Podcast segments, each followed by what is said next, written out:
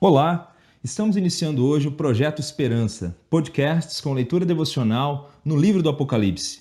Durante os próximos dias estaremos publicando comentários sobre esse importante livro da Palavra de Deus, que com certeza pode trazer esperança para a nossa vida e para a nossa jornada.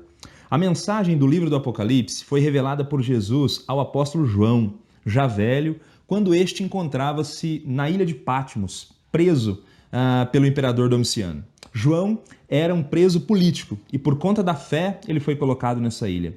Mesmo isolado dos seus irmãos perseguidos, João não estava sem contato com o trono de Deus. E nesta ilha, no dia do Senhor, isto é, num sábado, Jesus descortinou para ele as coisas do presente e as coisas que aconteceriam no futuro. O objetivo para que ele e a igreja tivessem esperança.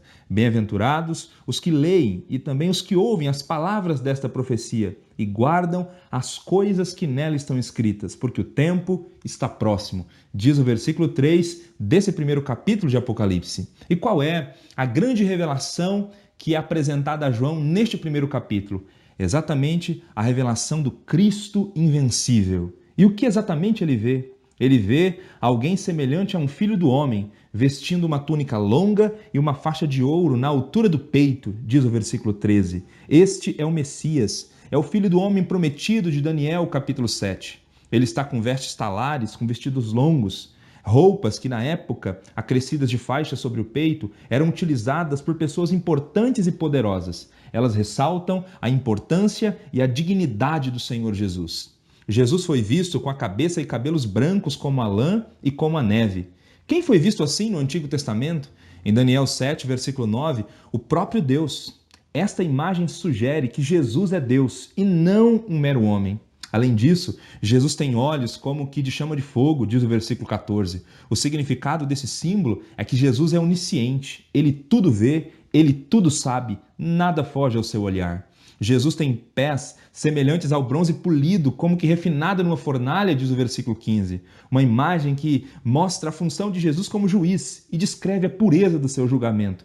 Ele nunca pode ser comprado, ele não se corrompe, ele é o perfeito e reto juiz. Ele também tem a voz como que de muitas águas, isto é, a sua voz é poderosa. Quando ele fala, as coisas acontecem. O texto diz também que Jesus possui sete estrelas em sua mão direita, versículo 16. Estas sete estrelas são os anjos das sete igrejas, isto é, os líderes dessas sete igrejas. Eles estão nas mãos de Jesus, pois Jesus está cuidando dos mesmos. Esta é a verdade por trás desse texto. Enquanto a igreja enfrenta lutas, enquanto a igreja enfrenta dificuldades, os líderes precisam acreditar: Jesus está cuidando de tudo e nunca perde o controle.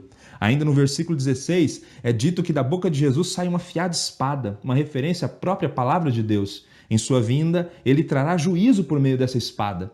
O rosto de Jesus aparece brilhando como o sol em sua força o que descreve a glória do Cristo exaltado. De fato, temos o Cristo invencível apresentado por nós nesse capítulo. E diante dessa descrição, o que João faz? Ele cai aos seus pés como que morto, diz o versículo 17. João caiu aos pés dele. E você, o que faria? Essa é a atitude correta. Esse gesto de João foi um gesto de reconhecimento da grandeza de Cristo. E nesse momento, o Cristo exaltado então lhe diz: Não temas, eu sou o primeiro e o último. Eu sou aquele que vive. Estive morto, mas eis aqui, estou vivo pelos séculos dos séculos e tenho as chaves da morte e do inferno. Que descrição uh, maravilhosa que Cristo faz para João. Em sua fala, Cristo mostra que todas as coisas encontram sentido nele. Ele é o primeiro e o último. É... Por que Jesus disse que é o primeiro? Isso aqui é uma indicação de que Jesus é a fonte de toda a vida. E por que Jesus disse que ele é o último? É porque ele é o alvo de toda a existência.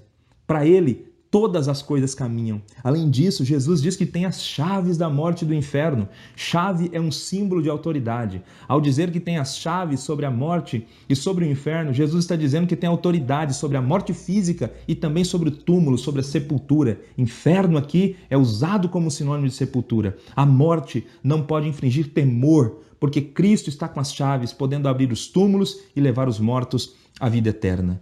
Como é bom estudar essas imagens. A história não está caminhando para o um nada, o mundo não está caminhando ao acaso. O Cristo invencível tem autoridade absoluta sobre todas as coisas, sobre o universo, sobre a história. Ele disse para João: Não temas. É ele quem controla a história, é ele quem tem as chaves da morte e do inferno. Ao lado dele, nem mesmo a morte pode colocar um fim absoluto em nossa existência, pois quem morre ao lado dele um dia será devolvido à vida.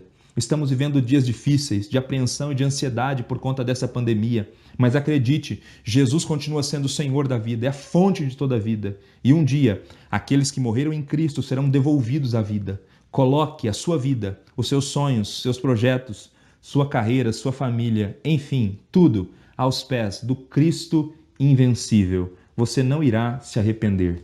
Pague para ver.